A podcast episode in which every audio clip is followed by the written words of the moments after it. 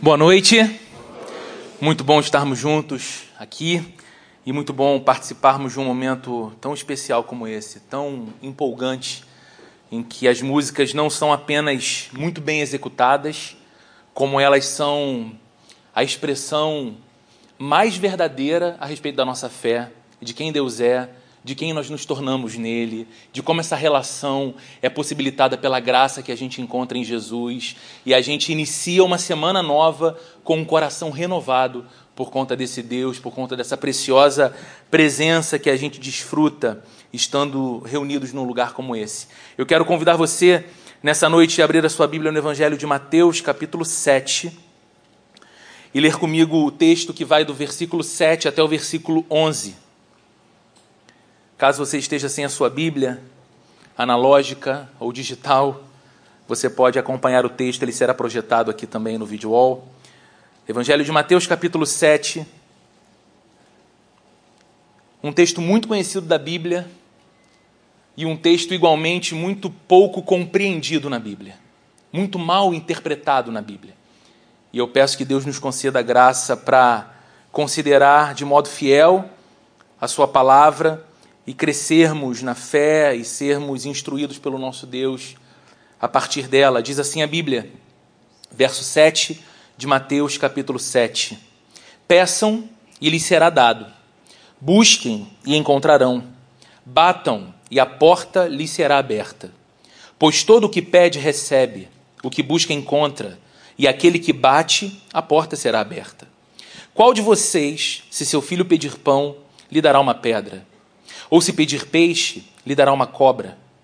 Se vocês, apesar de serem maus, sabem dar boas coisas aos seus filhos, quanto mais o Pai de vocês que está nos céus dará coisas boas aos que lhe pedirem. Até aqui, vamos fechar os nossos olhos e vamos orar.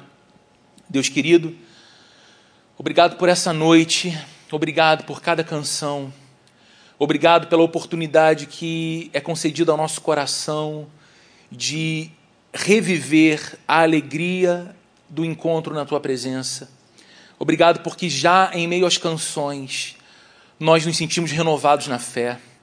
Obrigado porque essas canções que são expressões de oração emprestam para o nosso coração força, vigor, encorajamento. E agora a gente te pede, Deus amado, que pela tua misericórdia, pela tua grande graça, o Senhor nos fale ao coração pela palavra.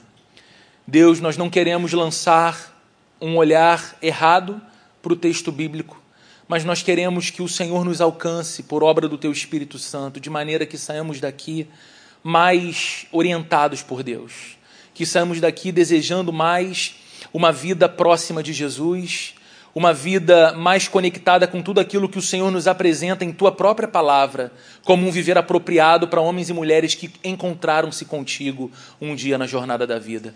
Cuida dos nossos filhos e filhas no primeiro andar, para que também sejam amparados por tua graça, cresçam no conhecimento do Senhor e amadureçam, Deus, tornando-se homens e mulheres tão melhores cristãos do que nós, fazendo a diferença para esse país que cada dia mais necessita de verdadeiros discípulos de Jesus, andando pelas ruas e fazendo essa sociedade se desenvolver. Para a glória do Senhor e com o coração cheio de expectativa, nós oramos. Amém. Amém. Dizem que foi Leonardo Boff quem disse que todo ponto de vista é a vista de um ponto. Eu não tenho certeza se foi o Boff que realmente disse, mas pode ter sido, tem a ver com o jeito peculiar dele de escrever e provocar. Essa declaração é apenas uma outra forma de dizer que tudo na vida é conforme o olhar que a gente lança, ou a maneira como nós compreendemos a vida e o mundo tem a ver com as lentes que nós assumimos para enxergar as coisas. Eu lembro quando minha filha, Maria Luísa, hoje com 11 anos, era bem pequenininha e ela tinha um óculos em formato de coração com lente rosa. E quando ela colocava os óculos, tudo que ela via ficava em tom de rosa. Eu pergunto então diante disso o seguinte: com que lentes você tem lido a Bíblia? E pode parecer uma pergunta descabida, mas ela é mais importante do que você imagina. Porque se nessa noite nós assumíssemos, por exemplo, as lentes daquilo que tem sido denominado há alguns anos em nosso país e ao redor do mundo de teologia da prosperidade, a nossa leitura desse texto seria uma leitura bem peculiar, bem específica. Talvez, se eu fosse um teólogo da prosperidade, eu estaria aqui falando num tom mais inflamado, buscando alcançar mais a sua emoção. E eu estaria dizendo para você que nesse texto nós encontramos uma garantia dada por Jesus de que tudo, absolutamente tudo que o nosso coração é capaz de desejar, nós podemos pedir para Deus, na certeza de que quem pede recebe, quem busca encontra, e a porta que a gente bate é sempre aberta para nós por Deus. Poderíamos interpretar então dessa maneira o texto e dizer a partir disso que se tivermos fé suficiente para fechar os olhos e imaginar aquilo que a gente tanto sonha, seja um relacionamento, seja uma nova oportunidade profissional, seja uma quantia financeira, seja uma viagem, seja um carro, seja um novo endereço, ou seja, tudo isso junto, se fizermos o exercício de fechar os olhos e orar com fé, pedir com fé, certamente receberemos de Deus essa bênção ou estas bênçãos que esperamos e a Ele pedimos. Afinal de contas, diria o pregador da prosperidade, você é filho do rei, ou você é cabeça e não cauda. De modo que, se passado algum tempo você me procurasse para dizer, Roberto, eu estava lá. Eu ouvi você pregando, eu fechei os olhos, eu me sentei naquele carro, eu morei naquele endereço, ainda que por alguns segundos. Mas não, Roberto, nada daquilo aconteceu como você disse. Talvez o pregador da prosperidade dissesse para você o seguinte: olha, você tem um de dois problemas. Ou você orou sem fé, e sem fé é impossível agradar a Deus, e você não teve fé suficiente para receber a sua bênção, ou você até orou com fé você até orou bastante, mas você deu uma brecha. Já ouviu falar nisso? Você deu brecha. E aí, o que, que aconteceu? Na brecha que você deu, veio o diabo e roubou a bênção que Deus estava te entregando e você ia pegar e o diabo pegou antes porque você deu brecha. Mas se você tivesse orado com fé e se você não tivesse dado brecha, você teria recebido o seu grande sonho, a sua grande bênção. No final das contas, a culpa é sempre sua de não ter recebido aquilo que você quis. E a gente olha para essa lente muito usada e cada vez mais usada no nosso país, que tem feito estragos nos corações e nas vidas de muitas pessoas que confundem igreja e instituição com Deus e abandonam o próprio Deus e endurecem o coração e amargam histórias muito tristes de de uma vida de feridas espirituais, esta interpretação é esdrúxula. Ela é ridícula, porque um princípio elementar da interpretação bíblica é de que a Bíblia interpreta a Bíblia. E se eu estou diante de um texto que pode me dar uma interpretação um pouco complicada, eu me valho de outros textos da própria Bíblia que falem do mesmo assunto, para que esses outros textos lancem luz suficiente para que eu entenda o que o referido texto diz, de modo que eu não leio a Bíblia como quem lê fragmentos espirituais, eu leio a Bíblia como um testamento. Eu leio a Bíblia como uma mensagem harmônica do seu começo ao seu final. E quando nós nos deparamos com esse texto, percebemos que Jesus fala aqui de oração. E não, seria muito estranho fazermos esse tipo de interpretação que a teologia da prosperidade muitas vezes faz, e nos esquecermos de que Jesus, poucos versos antes desse, disse que o Pai celestial sabe de tudo que a gente necessita antes mesmo que a gente peça ou que nós devemos nos aproximar de Deus em oração e dizendo a Ele: A tua vontade seja feita na terra, na minha vida, na minha casa, no meu trabalho, como ela é no céu. Então, há um conflito se eu me aproximo de Deus para orar e digo: Deus, está aqui a lista de tudo que eu desejo, e eu vou gritar, pular e colocar muita fé em tudo isso, e eu não vou dar brecha nenhuma, e eu te peço que o Senhor atenda item a item tudo que eu coloco aqui, eu tenho fé para receber, eu tomo posse da minha bênção em nome de Jesus e a igreja grita um amém bem alto, né? Esse texto, nesse texto, Jesus fala outra vez de oração. Eu digo outra vez porque em muitas outras passagens, inclusive nesse próprio Sermão do Monte, o texto em que nós nos encontramos, ele já falara de oração. A oração é tão essencial, a oração é tão central na vida de um discípulo de Jesus que ganha destaque mais de uma vez na pregação do próprio Jesus. E nós sabemos que a oração de fato é central. Você pensa num cristão como alguém que, entre outras coisas, ora. Você pensa num homem e numa mulher que se define como homem ou mulher de Deus, como alguém que tem o hábito de regularmente inclinar seu coração em oração para Deus. Se você tem alguma familiaridade com a Bíblia, você vai para os textos da Escritura e se depara com incontáveis passagens que estimulam a prática da oração.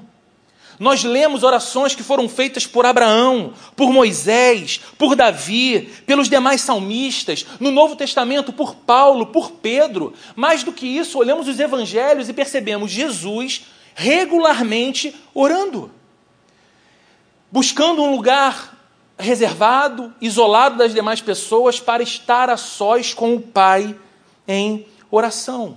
E se nós sabemos que a oração é tão importante, se nós sabemos que a oração é tão fundamental na vida cristã, se nós temos o testemunho bíblico e o encorajamento bíblico para a prática da oração, se nós temos modelos lindos de oração nos salmos, se nós não negamos a importância da oração, me responde, por que, que a gente ora tão pouco?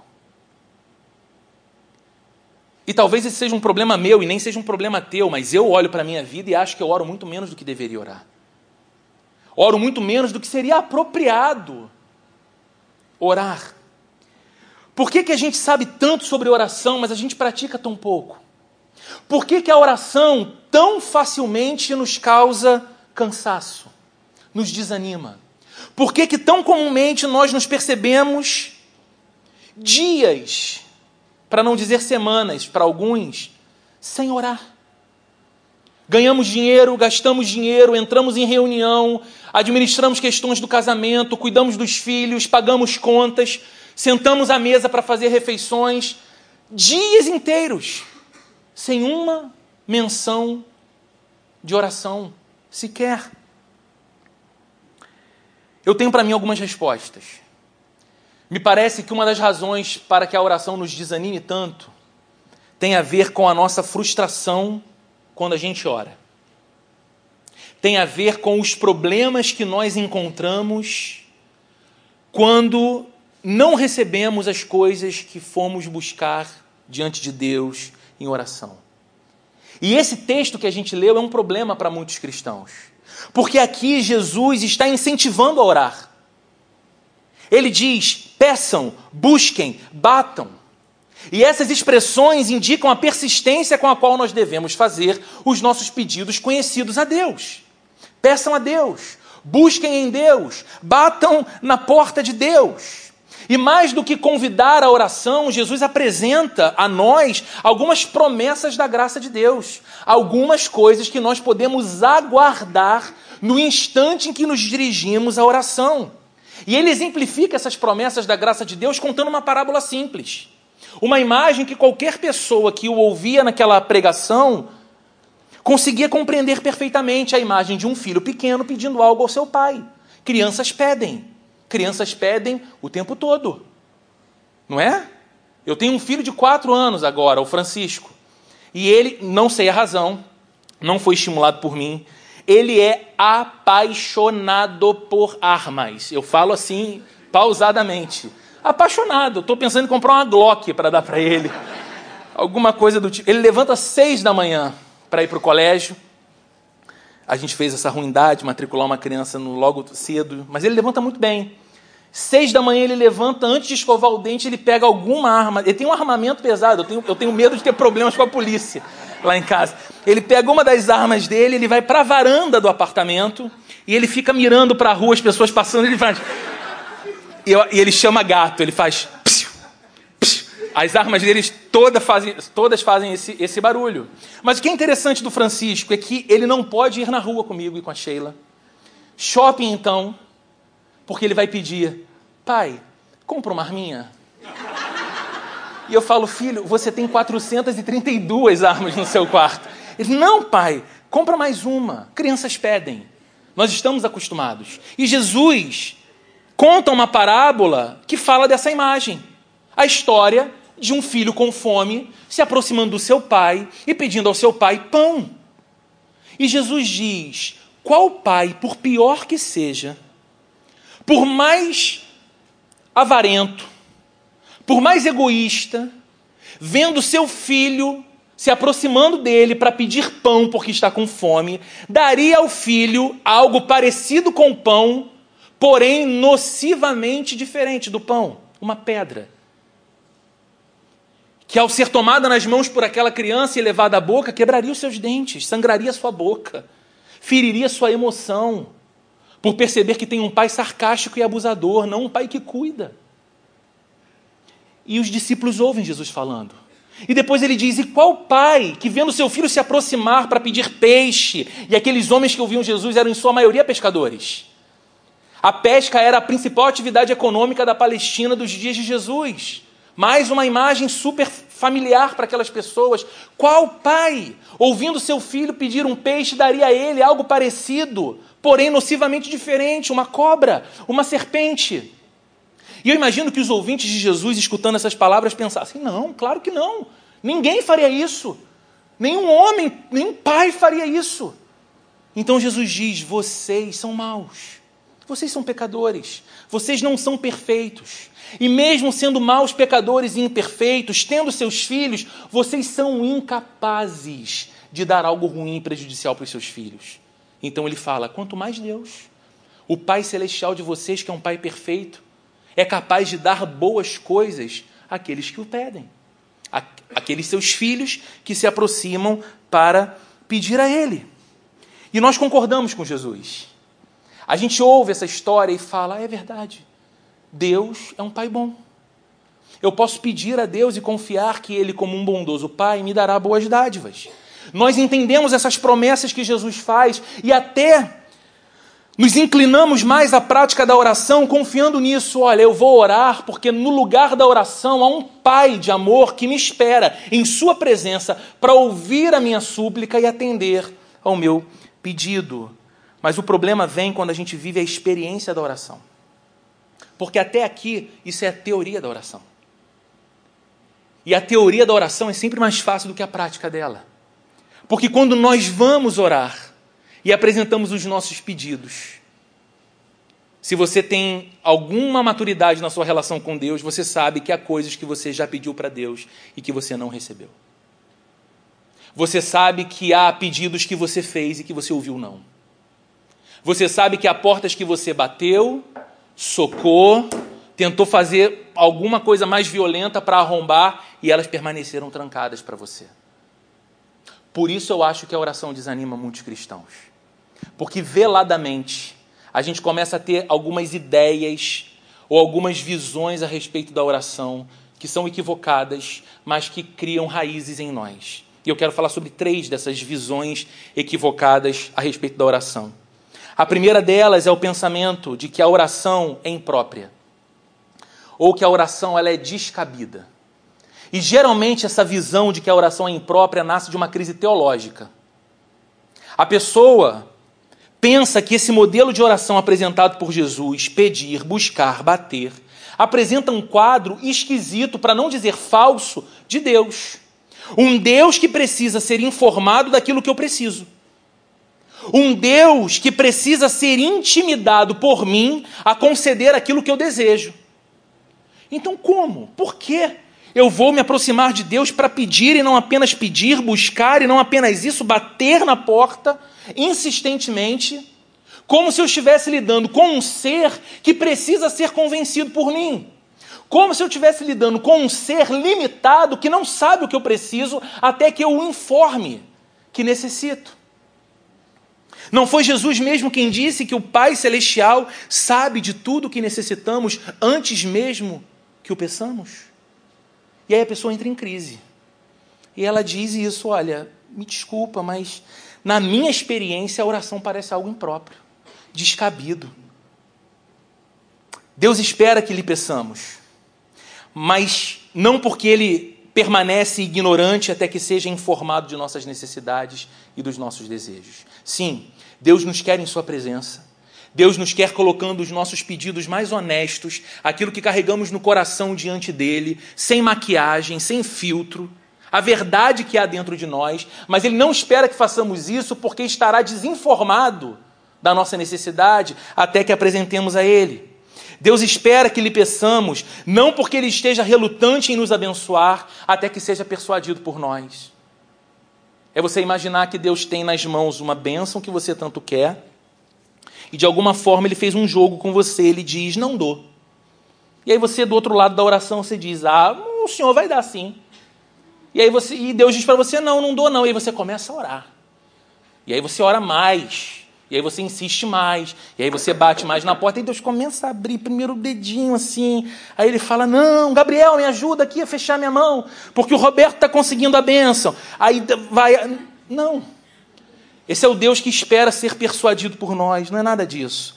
Jesus diz que nós devemos orar, pedir, buscar, bater na porta, mas o motivo para isso se relaciona mais conosco do que com Deus. A grande questão aqui não é se Deus está pronto a dar aquilo que a gente quer.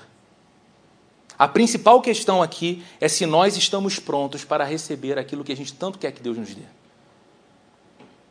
A grande questão é saber se nós estamos nos aproximando de Deus como esse Pai bondoso, apontando para o pão que na verdade é uma pedra, mas a gente só enxerga pão, e Deus sabe que é pedra e por isso não nos dá. Na oração, nós não tentamos convencer Deus a atender os nossos pedidos. Na oração, nós convencemos o nosso próprio coração a se submeter à vontade de Deus. Por que, que Jesus diz que eu devo persistir na oração? Porque quanto mais eu oro, mais de Deus eu me aproximo, e quanto mais próximo de Deus eu estou, mais de Deus eu quero. E quanto mais de Deus eu tenho, mais harmonia entre o que o meu coração quer e a vontade de Deus existe. E o meu coração vai sendo conformado por essa intimidade que nasce da oração, a buscar em Deus aquilo que há de melhor para a minha vida e que Deus tem de fato para mim.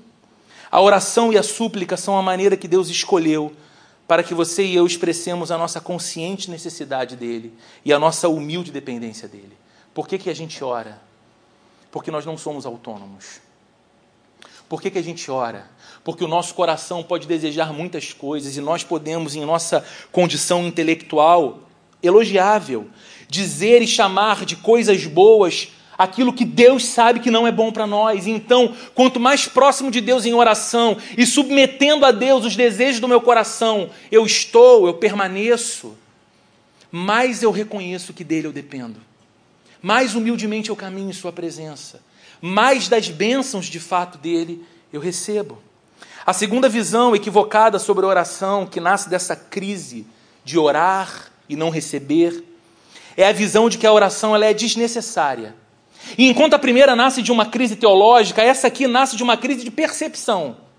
É você olhar ao redor da sua própria vida e perceber que tem um monte de gente vivendo bem sem oração. O sujeito vive maravilhosamente bem e sequer importa-se com Deus. Não é que ele negue Deus, ele simplesmente dá de ombros para o fato. Ele vive a sua vida, ele vive seus dias. Deus está lá em algum lugar e ele está aqui fazendo a vida acontecer. E você olha para essa vida que acontece dele e diz: Uau, mas ele vive bem. Ele parece receber sem oração o que eu oro muito para ter e receber. Ele trabalha e é promovido, ganha dinheiro, poupa dinheiro, fica bem de vida, casa, tem filhos. A esposa, além de alegre, inteligente, é linda. Os filhos parecem anjos do céu. Eles são bonitos e eles são educados. E às vezes você olha para casa e você fala: Deus, só os filhos podiam já ser parecidos. Acho que o Senhor errou o CEP na hora de abençoar, porque o perturbado veio para minha casa. E você começa a fazer essa comparação. Você olha para ele que não ora, que não busca Deus, que não se preocupa com Deus, e percebe que ele consegue equilibrar o orçamento, fazer viagem internacional, trocar de carro, investir em imóveis e aplicar dinheiro, tudo isso num mesmo ano, e você ainda está tentando, e você ainda está tentando equilibrar o orçamento. O primeiro item da lista dele passou batido, você está tentando equilibrar o orçamento. A gente ri. Mas com isso nós somos levados a pensar muitas vezes que a oração não faz a menor diferença. Ela é perda de tempo. Peraí, Deus. Eu vou todo domingo na plena. Eu não oro tanto assim, mas eu oro. Eu estou lá no carro indo para o trabalho, eu falo, Deus, por favor, me abençoa, porque essa reunião tem tudo para ser horrível. Chega lá, é horrível mesmo. Aí o outro da empresa, na hora do almoço, começa a contar que os resultados foram ótimos, ele foi promovido. E você fala, meu Deus do céu, domingo de manhã eu estava na igreja, ele estava na praia. Não é possível, a oração ela é perda de tempo. E aí a gente precisa aprender a diferença entre os presentes de Deus como Criador e os presentes de Deus como Pai. Um teólogo muito importante, falecido há alguns anos, chamado John Stott, chamava isso de dons da criação e dons da redenção. Isso aqui é um, é um filetezinho de doutrina, mas é muito importante você prestar atenção, porque eu costumo dizer que no momento da crise, não é a repetição irrefletida de palavras de autoafirmação, ou arrepio de pele, ou você colocar um, um, um, corinho de fogo mais alto no rádio que vai sustentar a tua fé. No momento de crise, o que sustenta a tua fé é solidez na palavra de Deus. É você saber quem Deus é. É você reconhecer as promessas dele. E você entender onde essas promessas de Deus se encontram no plano dele, que está na sua vida.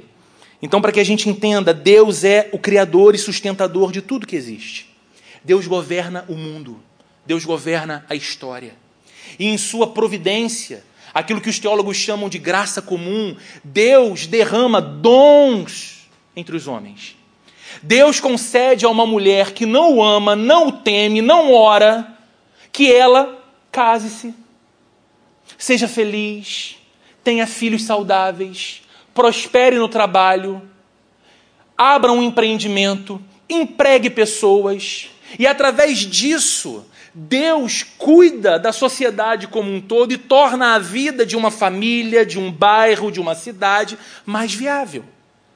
É por essa razão que você pode encontrar, talvez não pessoalmente, imagino que você não tenha um círculo de relacionamentos assim tão maravilhoso, mas você encontra nas revistas, pelo menos, multimilionários ou alguns bilionários que provavelmente não são pessoas devotadas à fé.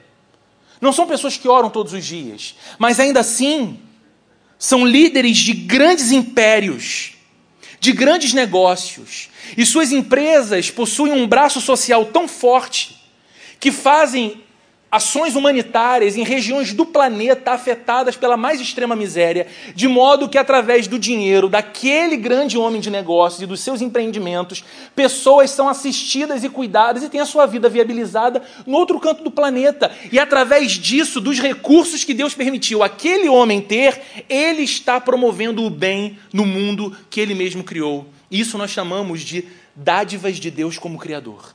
Agora, nós não só oramos por bênçãos materiais. E essa é uma grande diferença que os cristãos precisam carregar em si. Nós não oramos apenas para que Deus nos dê condições de fazer viagens incríveis e publicar no nosso Instagram, trocar de carro quando ele atinge 50, 60 mil quilômetros rodados, morar num endereço legal, usar roupas boas. Nós não só oramos por estas coisas, embora oremos por elas porque legítimas, mas nós oramos esperando de Deus como um pai algumas bênçãos espirituais. Roberto, o que você chama de bênçãos espirituais? Perdão de pecado é uma coisa. Você carregar no seu coração um sentimento de culpa por saber que é um ser criado por um Deus santo, justo e bom, que nunca te tratou de acordo com os seus pecados, mas com graça, te ofereceu seu filho como um salvador, você, você recebeu o filho de Deus como salvador e ainda assim percebeu-se em pecado. E aquilo no seu coração te causa angústia porque você pecou contra o amor. E aí, pequeno pela sua culpa, você se aproxima de Deus e pede: Senhor, pela tua misericórdia, me perdoa, em nome de Jesus. Se você é um crente, você sabe o que é a experiência de ser perdoado por Deus. E esse perdão só se recebe por um canal chamado oração. E essa oração não é qualquer criatura de Deus que faz, só os filhos e as filhas de Deus podem fazer. Você se aproxima de Deus e fala: Senhor, nesta semana, o Senhor sabe de todas as coisas, e o Senhor sabe como nessa semana a minha fé está muito pequena. Não vou falar nem que do tamanho de um grão de mostarda, que a tua palavra diz que se fosse do tamanho de um grão de mostarda, eu mudaria um monte de lugar para o outro. Então eu não sei nem o tamanho que tem. Ela é microscópica nessa semana, Deus. E o Senhor conhece meu coração. Se eu atravessar essa semana com essa fé, a possibilidade de que eu tropece, traia o Senhor, faça besteira com a minha vida, é enorme. Então, Deus, pela tua misericórdia, eu te peço, aumenta a minha fé. E de modo sobrenatural, o Senhor te visita. Você lê um texto na Bíblia e aquilo enche teu coração. Você se encontra com um amigo cristão ou um irmão da igreja e uma conversa de cinco minutos inspira você e você fala: não é possível. Deus está usando essa conversa, esse momento e essa pessoa para mostrar que se importa comigo e que quer aumentar a minha fé. E você atravessa aquela semana na presença de Deus. Ter fé aumentada só é possível através de um canal chamado oração. E só quem faz essa oração são os filhos e as filhas de Deus. Entende a diferença? Dádivas de Deus como um Criador são bênçãos, é claro. Dádivas de Deus como um Pai. Só aqueles que se aproximam de Deus confiando no sangue de Jesus Cristo para sua justificação, para sua justificação, aquilo que os tornou filhos e filhas de Deus, é que podem assim orar. E por esses dons nós devemos orar. Jesus nos ensinou. Lembra da oração do Pai Nosso? Quando ele diz: Não nos deixes cair em tentação, mas livra-nos do mal. Libertação do mal proteção da tentação. Perdoa-nos as nossas dívidas como temos perdoado aos nossos devedores. Oração pedindo perdão. Quando pedimos a Deus o nosso pão diário, nós não fazemos isso porque tememos morrer de fome, até porque você sabe que todos os dias homens e mulheres ao redor do planeta comem e se alimentam sem ter orado para isso. Não, então nós não oramos pedindo a Deus a provisão do pão, como quem tem medo de morrer de fome, nós oramos reconhecendo que o nosso sustento vem de Deus. A oração é essa bênção que nos é concedida de colocar o nosso coração em sintonia no lugar certo, na frequência certa do Deus que nos criou para si. Deus, a minha vida só é possível porque eu tenho a Ti. A minha vida só é viável pelas bênçãos que eu recebo das tuas mãos. Então dá-me um coração consciente dessa dependência. Por isso Jesus nos ensina a orar todos os dias, pedindo pelo pão. Mas a terceira visão equivocada que nós temos a respeito da oração, quando nos percebemos frustrados na prática da oração, é de que a oração, além de desnecessária, e a oração, além de imprópria, ela é também tida por nós como improdutiva, ou ela não funciona. E essa percepção nasce de uma crise de experiência prática.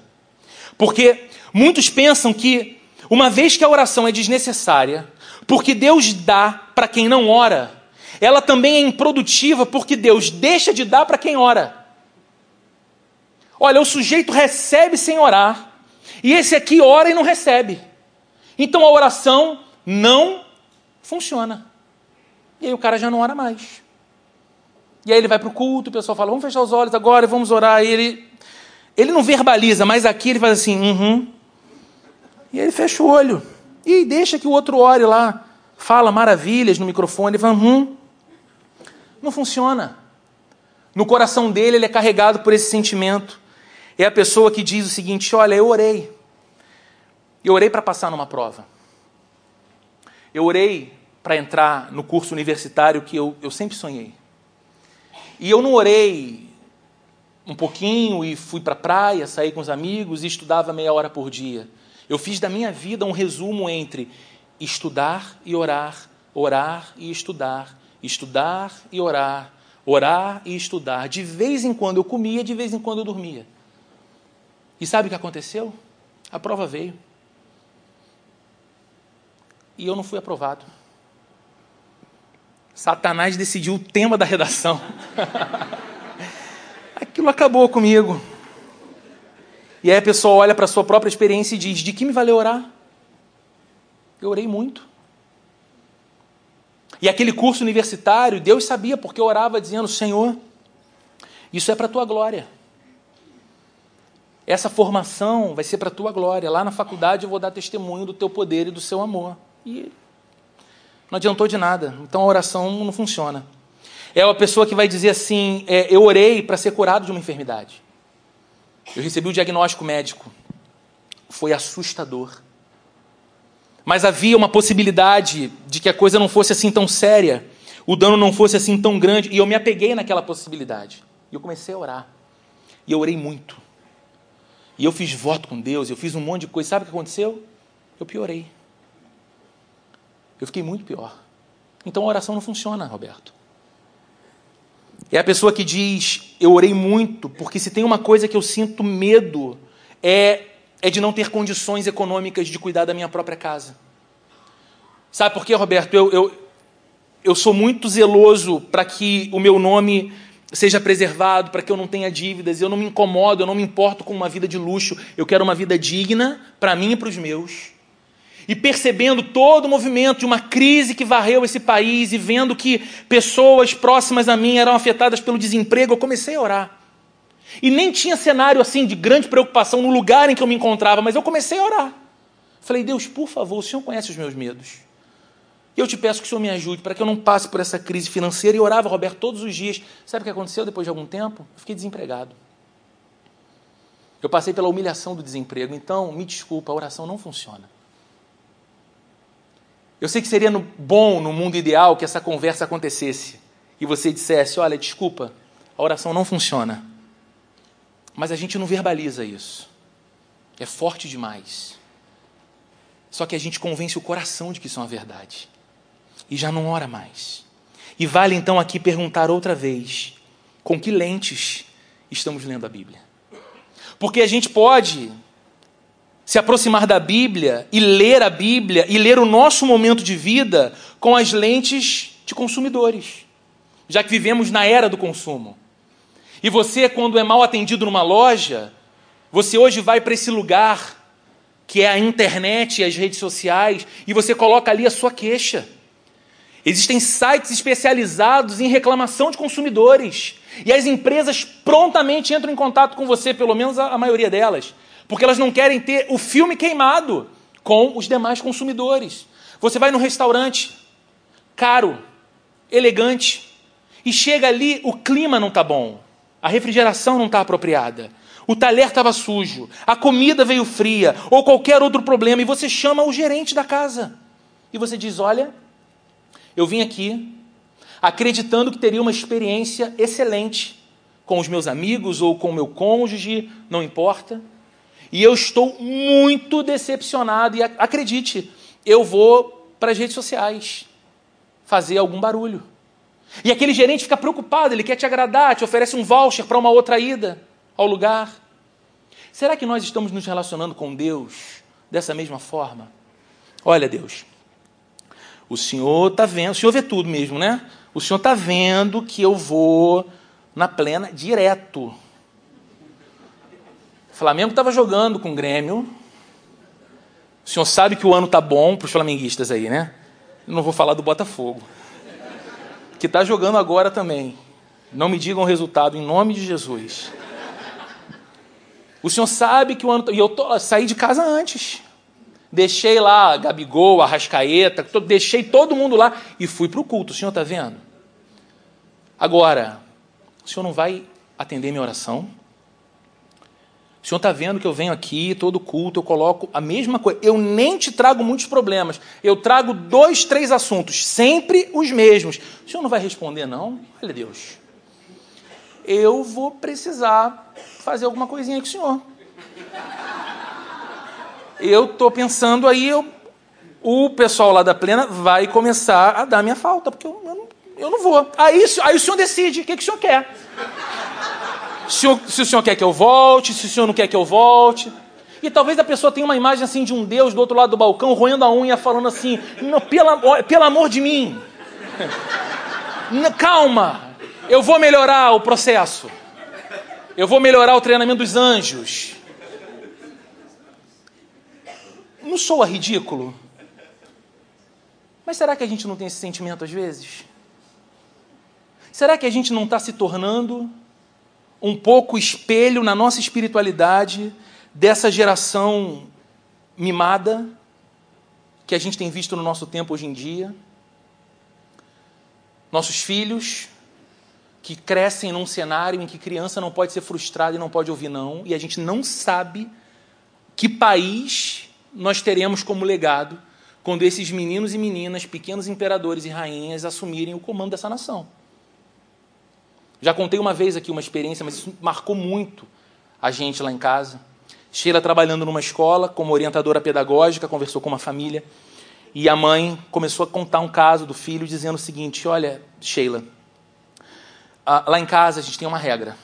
Sempre que Fulaninha é convidada para uma festa de aniversário e a gente vai na loja comprar um presente para o amiguinho ou para a amiguinha que faz aniversário, eu sempre compro um presente para ela também. E, se possível, eu compro um presente melhor e mais caro, porque eu não posso frustrar minha filha. E eu não posso permitir que ela pense que é menos importante do que aquela criança que ela vai visitar no aniversário. E a Sheila precisou falar com ela com cuidado o seguinte: querida, se você, nos limites de amor, como mãe, não frustrar a sua filha, o mundo vai frustrar a sua filha. E o mundo é um professor muito mais cruel do que você e seu marido. Mas essa é a geração. E às vezes nós nos relacionamos em nossa espiritualidade com Deus como essas crianças mimadas que não sabem, não podem ouvir não. E não importa o pai falar, filho, eu sei o que é melhor para você. Eu digo não, porque embora você não alcance o que eu estou dizendo, eu sei porque eu vejo mais do que você. Eu passei por isso já. Não é assim que os nossos pais falavam conosco? Não é assim que nós falamos com os nossos filhos? E como é que eles fazem? Choram fazem beiço, fazem birra, porque eles são da classe de, desses filhos daqui, não são aqueles filhos bonitinhos do, do vizinho. Lembra que eu contei? Eles são daqui, eles choram, eles fazem birra. E às vezes a gente faz a mesma coisa com Deus. Faz beicinho. É um absurdo supor que a promessa de Jesus, peçam e lhes será dado, seja uma garantia absoluta de que Deus nos daria qualquer coisa que pedíssemos. Qualquer coisa. Nós não podemos acreditar que a expressão batam e a porta lhe será aberta seja um tipo de abre-te sésamo para todas as portas fechadas, sem exceção. Sabe, é a palavra mágica. Vai abrir. A oração não é uma varinha mágica. Lembra do desenho? Plim. E a coisa parecia como a gente queria. Não, a oração não é varinha mágica. Nem você é o Aladim, que esfrega a lâmpada e sai lá aquele Deus grandão azul e começa a atender os seus pedidos e aquilo que você quer fazer. A oração não é varinha mágica, você não é o Aladim e Deus não é seu servo.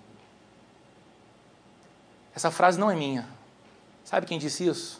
Oração não é varinha mágica, você não é Aladim, Deus não é seu servo. Luiz Felipe Pondé, filósofo ateu, escrevendo um texto criticando o nível de espiritualidade daqueles que se professam cristãos e que têm uma relação de consumo com a sua fé e com o seu Deus. É um tapa, não é? Sendo bom, o nosso Pai Celeste só concede coisas boas aos seus filhos. Você pode ter certeza que Deus jamais te daria pedra no lugar de pão. Mas sendo sábio, somente Deus sabe quais dádivas são boas e quais não são.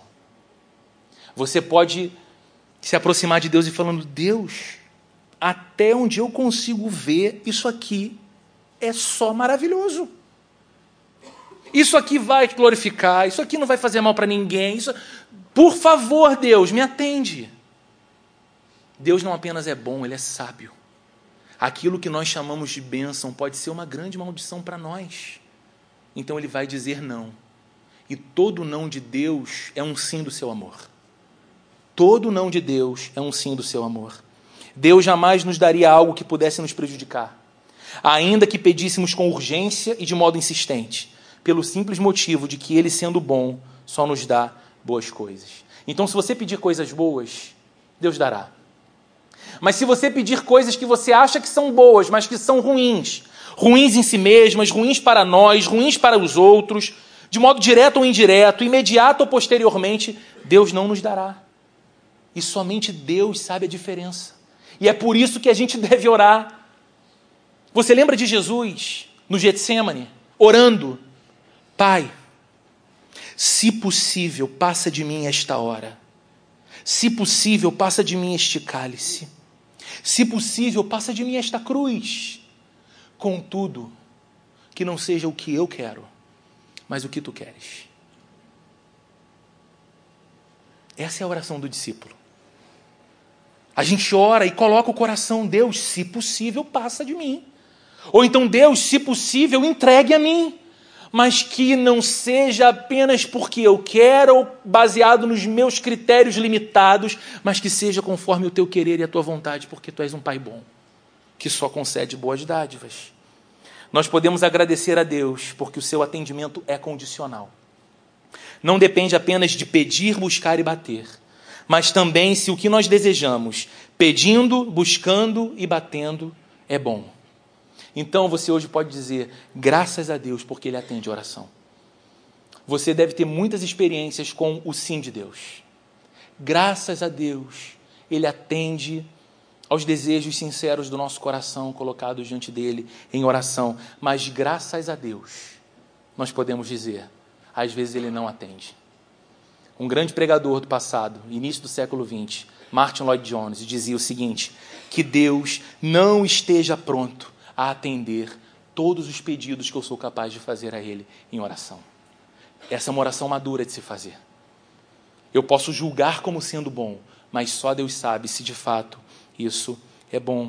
Encerrando, queridos, nesses poucos minutos que eu tenho, a oração, de acordo com o que a gente aprende com esse texto, então, pressupõe conhecimento. Considerando que Deus só concede boas dádivas de acordo com a sua vontade, nós precisamos nos esmerar para conhecer a vontade de Deus e desejar a vontade de Deus. Roberto, como eu faço para saber qual é a vontade de Deus para a minha vida? Simples.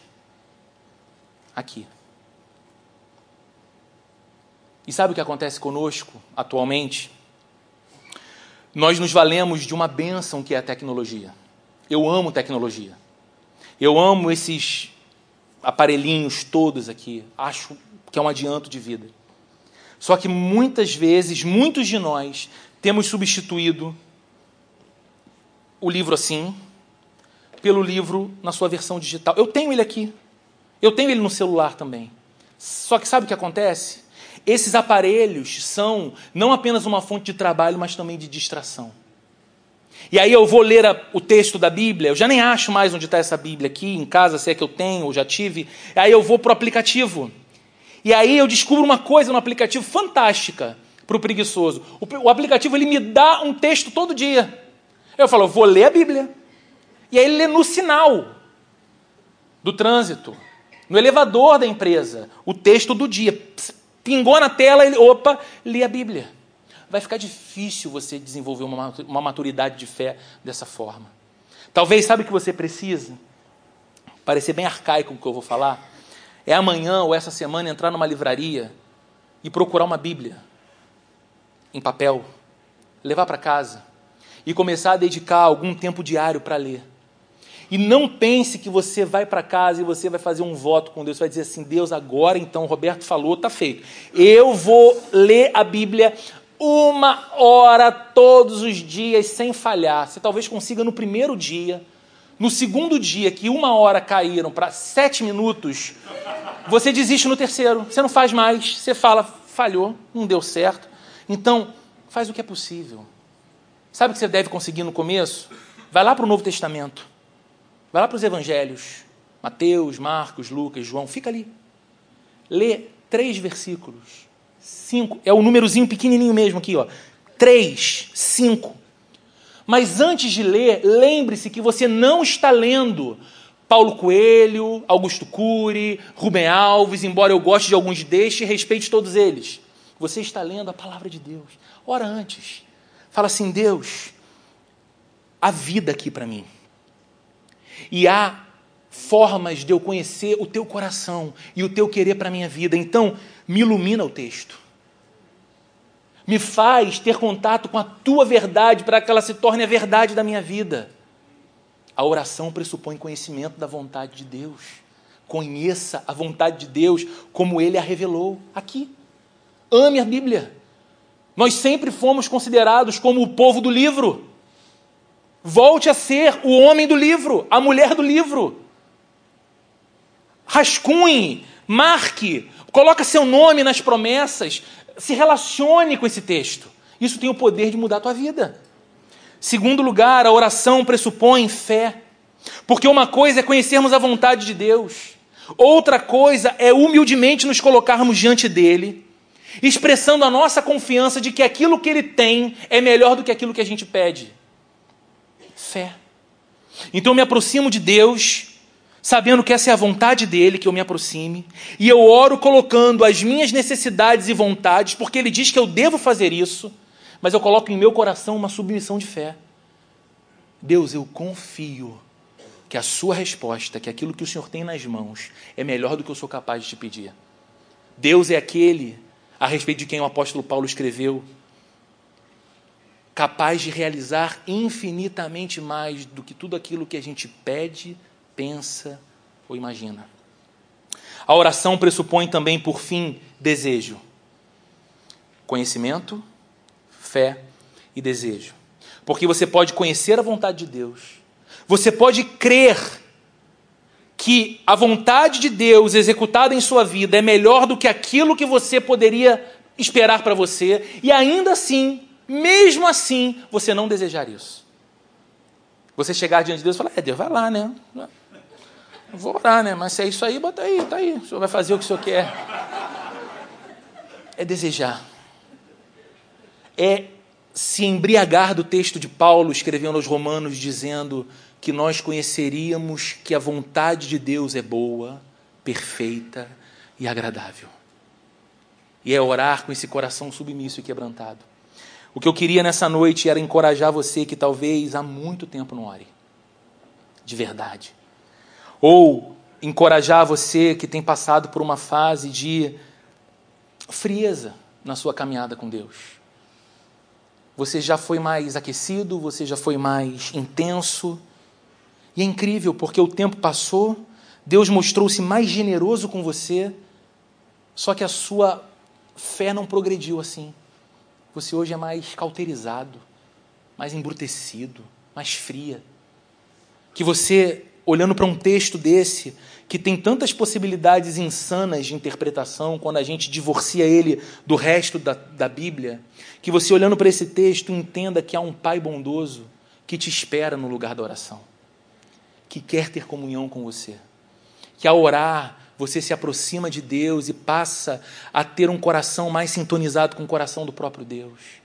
Você coloca as suas ansiedades aos pés dele, as suas necessidades e desejos, e começa a, a administrar em seu coração uma confiança de que esse Pai bondoso há de ouvir tudo o que você fala na oração e há de atender todas as coisas que são boas segundo o coração dele, dirá não para todas as coisas que não são boas, embora pensemos ser, e com toda certeza nós nos aproximaremos de Deus em oração para pedir e receberemos. Nem sempre o que fomos pedir, mas receberemos.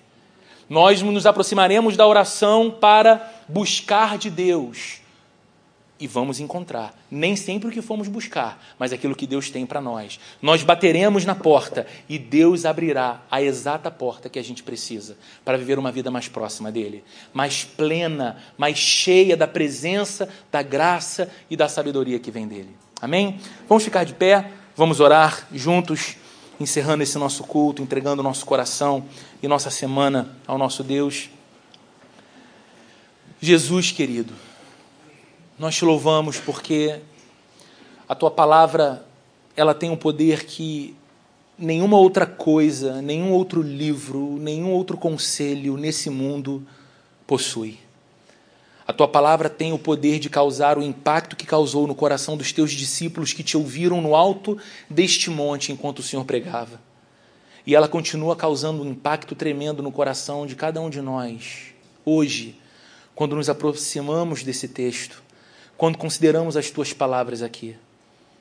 Deus, o Senhor sabe quantos dos que aqui estão encontram-se com uma fé adormecida, uma espiritualidade em manutenção tornaram-se religiosos, frequentadores de culto e pouca coisa mais do que isso.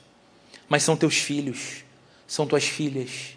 E hoje, Deus, eu peço que o Senhor conceda a eles, ainda que um filete de força, para que clamem a Ti por avivamento no coração, para que voltem-se a Ti em oração para que coloquem sim os pedidos, os desejos, os anseios, as expectativas, todas diante de Ti e todas sem filtros, porque o Senhor não precisa das nossas máscaras nem das nossas performances, mas que tenhamos um coração de discípulos que entendem que aquilo que o Senhor nos responderá é efetivamente aquilo que o Senhor tem de melhor para nós.